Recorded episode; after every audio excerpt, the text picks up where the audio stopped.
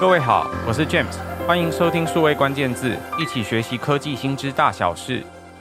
线上采访的时候，常常会碰到软体或者是云服务公司，无论大至跨国企业或小弱新创，不免俗常会问一下业务的近况或者是市场动态。其中有些工作设定上的关键字是行业内人知，但跨行业的时候不见人人知道。尤其许多工作设定事实上与公司发展息息相关。虽然新创团队通常得小事兼着做，但是工作内容攸关目标设定，最终也都会影响到公司的业务发展。在这一集的数位关键字，邀请到一位在业界许久的好朋友，台湾软体新创赴美顾问苏又立 Yuli，来为大家解析几种工作的不同。我们首先欢迎 Yuli。各位数位关键字的听众，大家好，很开心收到 James 的邀请，终于有机会来上节目分享。Yuli，是不是首先请你跟我们的听众简单自我介绍一下你的经历，还有主要现在的工作？我曾经在台湾、中国深圳，还有美国矽谷的不同阶段公司，所以不同阶段包含天使轮、A 轮、B 轮或是上市公司任职，从初阶的 Sales 开始，到 Sales Manager，到销售经理，到甚至是 Sales 跟 BD 团队的负责人。那由于之前在亚洲工作的时候，因缘际会需要大量跟戏股，还有世界各地的 IoT 新创，还有 VC，还有科技巨头有一些商务合作。所以有过这些经历之后，那现在我的工作就是往返于美国和台湾之间，主要协助台湾的科技公司，有一些是上市公司，有一些是新创公司，来进行美国市场的商务拓展以及募资的协助。你刚刚提到了有一个关键字叫做商务拓展，所以我想我的第一个问题先从最大，也是我常以为大家都在谈同一件事情，可最后发现不同的朋友对于这个关键字的定义好像不太一样。呃，什么叫做 BD？什么时候又叫做 Sales？呃，在讲 BD 之前，我先讲 Sales。那一般来说，销售通常可以分为好几个阶段。大家可能知道，B to B 的公司就是和企业做生意，也就是说，客户是企业的意思啊。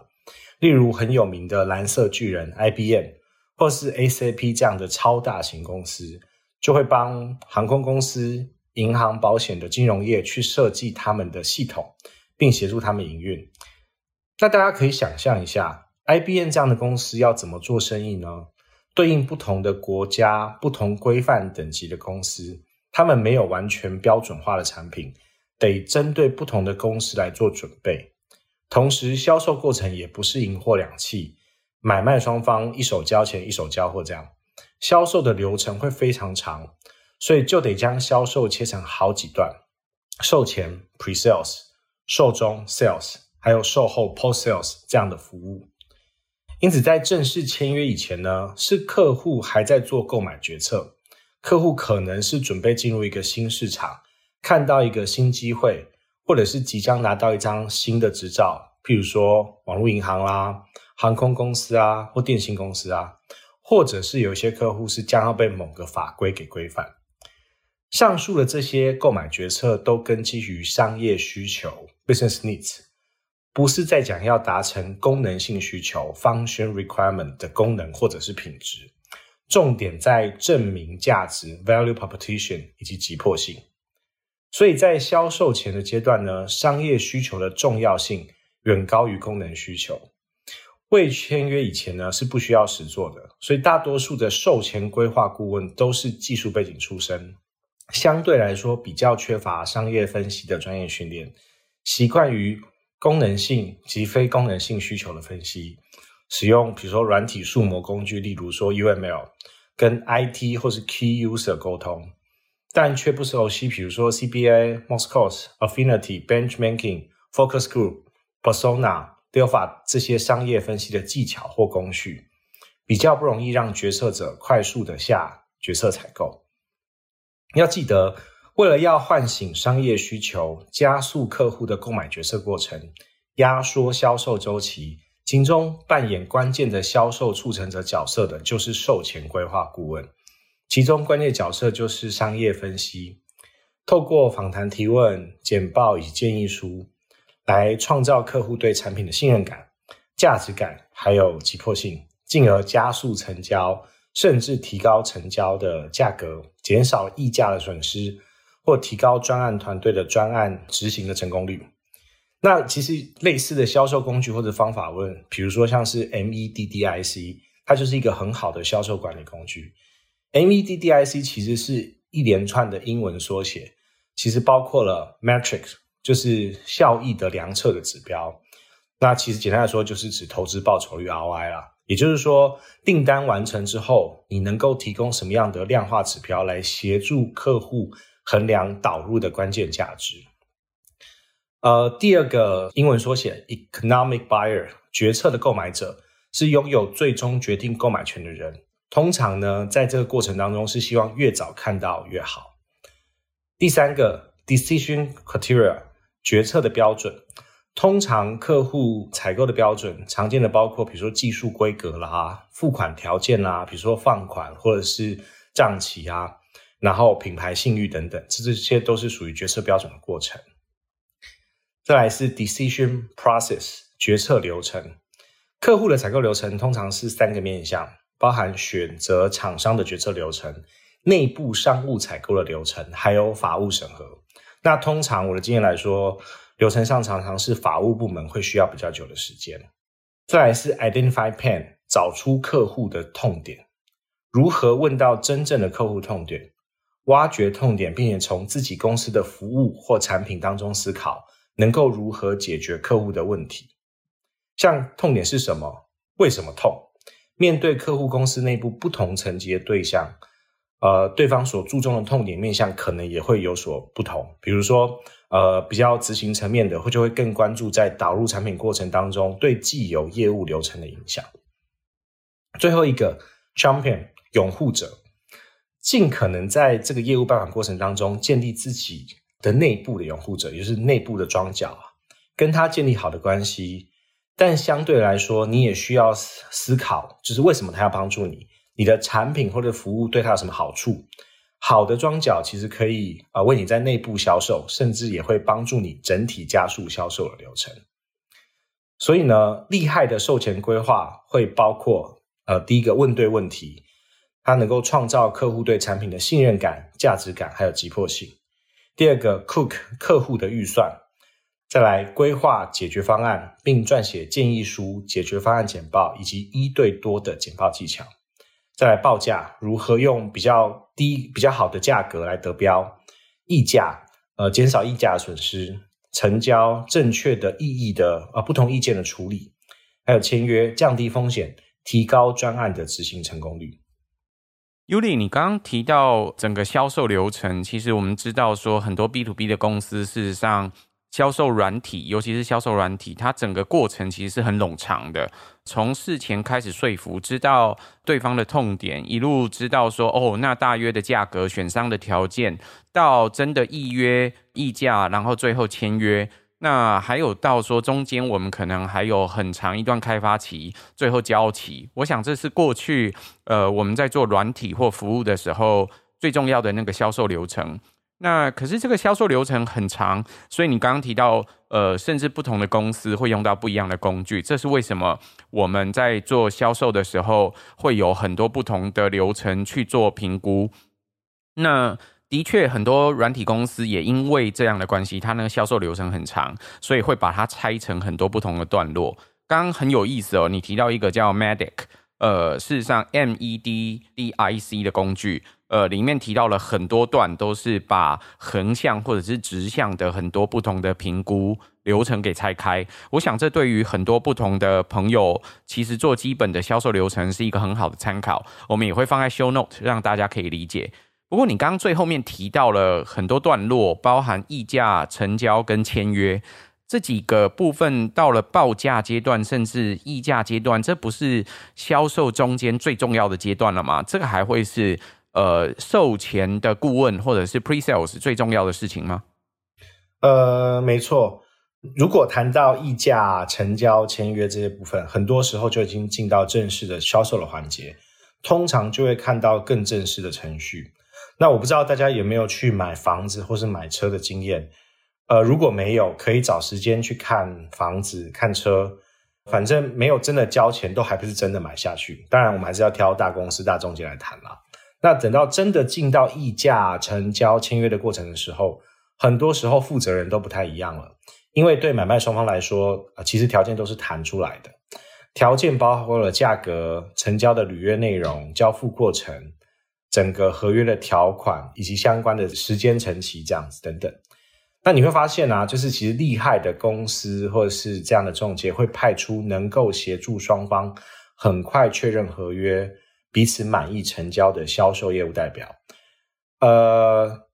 这个关单啊，close the deal 的这个本领啊，和前述掌握商业需求的售前其实不太一样。它更强调成交，它其实是一个专业的技术啊。那大家可以留意一下，像比如菜市场里面买菜送葱的老板娘，这些到底是怎么成交的？买卖之后呢，就要交付了，这个时候就会进到 post sales 的阶段，除了履约交付才可以收到尾款，做。这样子科技服务的更重要的都是下一个生意，不是交差了事就没事了。那好的服务其实可以让客户成长，同时呢，客户还会回过头来要你来这个维运啊、维持营运啊，或者是升级提供下一代的服务。你刚刚在讲说，反正去买房子或买车子，如果没有经验的话，也可以开始逛。你让我想到，就是真的去买房、买车子的时候的那个经验，就算陪朋友，其实你也可以学到很多事情哦。的确，你刚刚讲到关单这件事情，如果各位去买车买房的时候，常会碰到那个中介或者是车店的那个店长。事实上，真正最重要的那一个过程，很有可能都是店长、副店长，就是你可以当做是整个销售代表里面最高层的一环，他在协助赶快处理可以成交的这一单。那每一天所有的人，最重要就是最后要签约嘛。所以要有一个人可以真的把约给签下来。这个例子也很像，真的像买菜哦。那个大家到菜市场里面去看那个老板娘，老板娘在你还没有付钱的时候就，啊这个还有这个也都放在一起啦，然后就把这些东西都给包包包，然后挂到你手上去。那这时候最后就是眼睛看着你，等你呃真的掏出钱来。所以很多时候呃人们在问问题，一开始还在尝试，希望求得报价或者是一些建议。到最后能够成交，尽快成交，而且成交的单还可以成交，越成交越大，或者甚至有时候那个老板娘也不要马上收钱，她可能还会告诉你说啊，今天钱带不够没有关系，改天再来。哦，那他可以理解说，呃，这一个成交的单他有把握，他不会亏钱，他就有可能会做。所以你会发现，很多时候那个销售成交的那个瞬间，到底是怎么成交，约定成熟的那个真的。当下做好交易的这一段，是有一个人在负责关单，他可能跟售前理解需求，知道说哦，你可能会需要什么，不需要什么，不太一样。那这两个位置，我想有很基础的差别。呃，也是很多行业里面有朋友在问，常常会问到的问题。所以有时候越资深，或者是越有办法做决定，协助人们就是踩下去那最后一步，就是要成交的那一位，他就有可能会负责来关单。这个好的关单哦，可以协助这个呃很多公司快速的成交，或者是累积成交订单。那可以见到，这通常是很多资深的业务所熟悉的其中一个项目。我这时候想要问到一个问题。呃，Yuli，你有没有常听到台湾在业界里面有一个关键字叫 FAE？尤其是做硬体的公司，或者是做软硬整合的公司，常常听到这个词叫 FAE。FAE 工程师 （Field Application Engineer） 就是这个职位，它到底跟 Sales 之间的关联是什么？呃，其实 FAE 的工作内容也是很广泛，一般来说包括了几个部分。第一个部分是 Technical Support。它是对于公司在销售的产品提供技术的支持支援。第二个 Pre-sales，它会陪同业务来拜访客户，并在技术上给予一些支援，也就是比如说把产品带过去架设起来，直接做 demo 介绍。那第三个解决客户使用产品的各种疑难杂症。那有的时候其实也会跟客户之间熟起来，也会聊天啊，了解客户平常的使用的流程啊，或是一些甚至更潜在的需求。那第四个展览的 demo，比如说像台湾的很多科技展，像 Computex 啊、产业展啊，啊、或者是生态系的展览啊，这样子，这些呃工作内容其实都常常在包含在 FAE 的工作范围里面。那它通常是业务跟工程师中间的沟通桥梁，也是客户以及内部的沟通桥梁。有时候需要将很难解释的东西用浅显易懂方式让客户可以了解，有时候也要把很简要的资讯转换成复杂的东西，让内部的 RD 可以了解。所以它必备技能呢，通常包括良好的沟通技巧，面对 OK 无理取闹的好的 EQ。很有意思哦，这个听起来有点像是我们在做媒体某方面的工作，就是做那个转译或翻译，然后同时还要可以跟多方谈话。所以事实上，呃，我有朋友会开玩笑说，哎，做 FAE 做到最后会不会都只剩一张嘴啊？但是其实他要懂得除了技术之外，他也要能够跟各方沟通，然后翻译不一样的语言。那对于呃很技术的工程师来说，他 deliver 的东西很有可能是一个技术的硬体、软体，或者是整合型的服务。它中间可能需要有 spec，会需要有一些详细的这些数字，你去定义说哦，我需要有哪些功能。可是那个功能最后转化为能够服务客户的时候，都是某一个需求。这个功能跟需求之间对应起来就不一样。功能比较像什么呢？这个是一个七百克的糖。加上三百克的肉这样子的东西，可是呃需求是我今天要吃饱，还是我今天要吃开心？所以它最终做出的是一个不一样的甜点啊或食物。事实上，面对的这两端，他说的话或者是定义的东西就会很不一样。所以我想，对于不一样的行业或不一样的朋友来说，这中间需要一个沟通桥梁或者是转译的人，可能都是很重要的事情。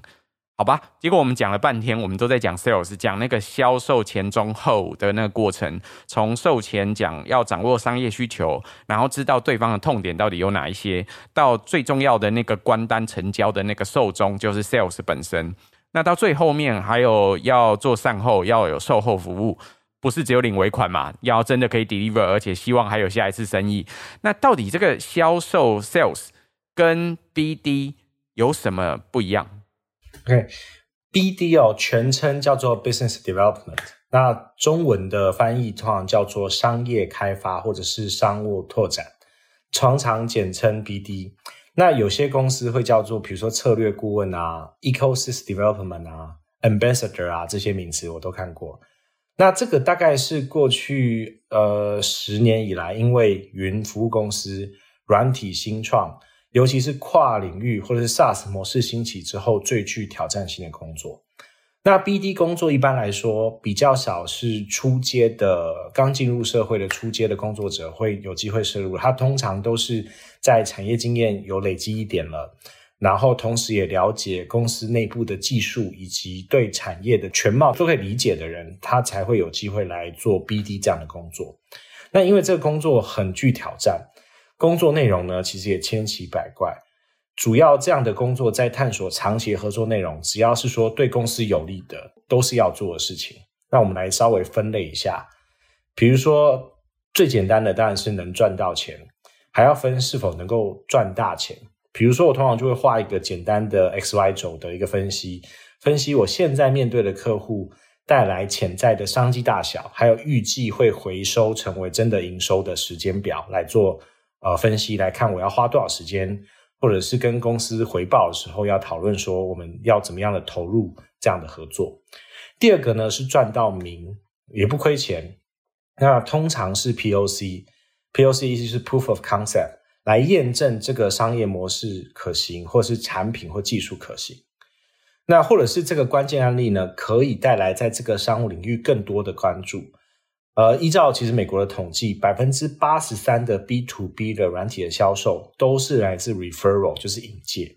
所以呢，赚到名有的时候其实是可以带来更多的呃未来的生意，更多的订单。其实这个无论东西方都是截然。再来呢，是能够赚到投资人，比如说很多大公司的投资部门 CVC，呃，其实都是寻找公司上下游当中关键不能缺少的合作伙伴来投资。所以很多在 BD 的过程当中，谈着谈着，其实就会跟投资部门会对到。那再来是能够赚到策略伙伴。那通常呢，呃，你的公司的产品或服务在发展过程当中是需要这样的伙伴来做背书的。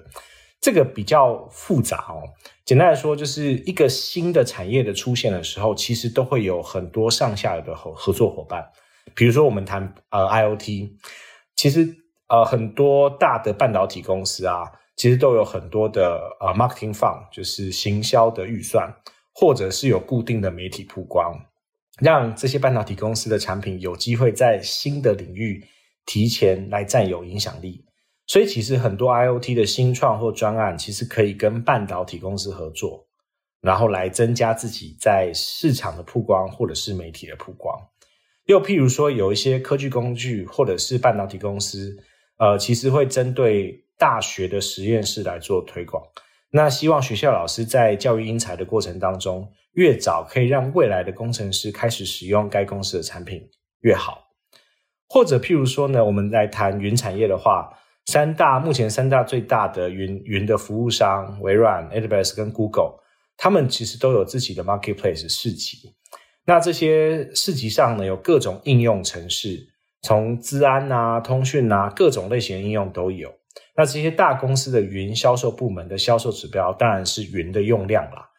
但是呢，客户要的是其实是各种应用，因此大公司的销售部门呢，就需要了解各种新应用。来用来推广给大的客户，那这个时候作为呃新创的业者呢，如何让自己公司的应用可以挂钩在大公司销售部门的销售指标，就可以有机会在推广过程让自己事半功倍。所以这种生态性的策略伙伴是很重要的。接下来呢，是能够赚到通路，譬如说很多 B to B 其实是要透过 SI 系统集成商来承案，所以呢 SI 就是通路，或者是能够赚到搭售。很多大型的专案其实包山包海，比如说一个新的商业大楼，或者是说半导体工厂要建立的时候，需要各种类型的软体服务，比如说管会议室的啦，管门禁的啦，管停车场啊，管冷气空调啊，管这个制造过程的机器设备啊。这栋大楼的建商或者是这个业主不太可能自己做，也不太可能放心交给新创来做。所以呢，呃，通常是有找一个大型的 SI，那这个时候新创其实就会可以透过承包这个专案的呃大型的 SI 来提供创新服务到这个大楼或者是工厂里面。所以你会发现呢，这几种合作呢都会是公司要的，无论是新创公司或者是大公司，其实老板每天都可能都在做这些事情。这些都是为公司取得资源，但这个效果跟周期其实不一定这样子。的确，如你所说的哦，其实 BD 跟 Sales 它有些工作好像有点重叠，但是又有点不一样。呃，你里面提到能赚到钱，我想能赚到钱这一项可能跟销售，就是跟 Sales 的这个项目很像。那其他部分可能还包含能赚到通路或者是搭售。这两个部分可能也非常像，事实上，很多售前的工作可能也都在做这类的事。可是，对所有的朋友来说，无论是新创公司或者是大公司，常常在分别这个 BD 跟 Sales 的工作的时候，就像你讲的，就是它是为公司取得资源，但是因为效果不一样，所以有时候那个重叠性会很高。我们应该要怎么可以分清楚这两个工作的本质有一样或者是不一样的方法吗？呃，其实很多小公司可能比较不会分啦，就算是大公司，其实不同部门的定义也会不一样。但其实职位都是一个职称而已，最重要的还是要弄清楚工作内容跟工作目标，不然其实是会搞混的。无论是公司的 HR 或是公司的老板在建立这工作指标的时候，或者是要去应聘的这个对象，也都会抓不到，就是说到底这个聚焦在哪里。那其实简单来说的话，销售的角色，sales 的角色，更多就是在通常建立的管理指标或是工作指标，其实就是能够带来多少订单，其实就是带来多少营收，然后营收或许会考量到净利啊这样子类型的工作指标。那如果今天是一个比较更多 BD 的角色，BD 的 role，它其实在探索的可能是或许是三到五年之后，它才会有整个生态系的建立。然后整个呃产业的影响力才会慢慢回馈看到，那所以 BD 的角色通常在建立的过程当中，回收周期会比较长，但是你可以透过跟老板呃沟通，或是跟公司内部沟通，能够了解公司长期性的策略目标，来制定整个 BD 的方向。所以这个其实每个产业真的是蛮不一样的。所以大家无论是要找人，或者是要被找，其实都都要去了解一下公司内部对 Sales 跟 BD 之间的管理的期待。那同时，这个 BD 就像刚刚开始提到，BD 通常都是要在产业工作，可能有十年以上的经验，他比较可以了解，呃，整个我们讲整个公司或整个产业的 landscape，就是它的全景图。这个我觉得非常非常关键，因为唯有了解，就是整个产业的上下游的生态，甚至是未来新的技术在这个上下游之间的应用。才有可能在 BD 的过程找到对的合作伙伴或者是策略伙伴。那这件事情是需要长期累积，并且真的是要有过呃不同的销售经验累积下来之后，他能够知道他能够带来什么样的呃呃重效。那这个重效通常也是需要一点时间去做衡量。所以其实，在新创客观来说，新创其实很多时候最大的 BD 就是老板自己。那比较少会有，呃，说实话比较少会有，就是出街的职务是是这样的 BD 的角色。那或者是说，BD 通常来说也会由公司比较资深的人来担任，常常是技术领域的人，呃，转到这个职务，或者是老 Sales 来做这样的角色。那简单来说，无论是呃 Sales 或 BD，其实弄清楚彼此的期待，还有搞清楚就是公司对这样的职务设计的工作目标跟内容。其实都是比较重要的，那这样子工作起来才能够一起对齐焦点。我想，对于无论是大公司或小公司来说，其实销售都是很重要一件事情，因为没有业绩，我想没有一个企业有办法可以生存下去。那一般来说，大家可能会比较理解上市公司或者是大公司，因为资源可能比较多，所以也许有机会除了有销售，就是有业绩这个部门，有业务这个部门之外，另外还有 BD 商务开发这个部门。对于小公司来说，有时候有点难理解为什么会有商务拓展这个部门。我们刚刚其实最后讲到 BD 这个工作，就是老板每天可能都在做的事，他要找资源，找哪些资源呢？其实，在 BD 上面要找很多不一样的资源，可能包含能赚到钱的事，或者是能赚到名不亏钱的事，比如说可以做 POC 啦，或者是能够找到投资人。那我想这个大概是很多新创的梦想。那另外，新创很重要的时候，你会发现他去参加加速器啦，或者是去参加很多不同的 program 啦，他希望能赚到策略伙伴，能赚到通路，或者是能赚到搭手这几件事情。事实上，对于新创公司，尤其是 B to B 的各种服务来说，像刚刚 Yuli 提到的 IoT 这种服务，IoT 可能包含我们现在看到的各种网络的 camera 啦。各种网络上面会有的 sensor 啦，或者是不同可以结合 AI 工具去辨识，比如说照片或影像的这些工具。事实上，它的服务最后都不会是单独推出，它很有可能是结合在某一个软体或某一个硬体上面，或者甚至装在某一个领域上面给大家去使用。譬如说，呃，很多朋友现在可能每天开车在进出的这个停车场，它所使用的这个结账技术，可能就会用到很多这些不同的 IoT 工具。那这个每一个 IoT 工具的段落都有人在服务，或者是都有人在协助解决问题。这个解决问题过程可能就会是一个很好的 SaaS 服务，也是新创常能够攻击或者是能够出击的一个好的市场机会。可是这个市场机会最后要怎么样推到市场上来，就很需要 BD，也就是呃我们所谓的商务开发这样子的工作可以来做好它。那传统来说，销售的工作很有可能其实包含在 BD 的某一个小部分，但是销售工作更强调，呃，稍微已经知道市场需求，可以稍微标准化它，然后经过售前、售中、售后的程序来完成这个销售。那 Yuli 也提到。对于衡量这两个工作有一个本质上的不一样，是如果看 BD 的工作，它会是更长期的去衡量这个工作最后的结果。那短期来说，看到销售或者是看到业务的这个工作，可能我们会看它的业绩能见度啦，会看它的业绩能够达成多少啦，最后达成的成交金额是多少，可能通常会看这几个项目。所以我想，这是业务跟 BD 最本质上的不同。今天非常感谢 Yuli 来为我们分享。谢谢，很开心今天有机会跟大家一起来解析不同工作职位的一些异同，希望对各位的业务都会有帮助。也谢谢各位在线上收听。如果喜欢我们的节目，请多多帮我们转发宣传，五星好评。我们下周再会，拜拜，拜拜。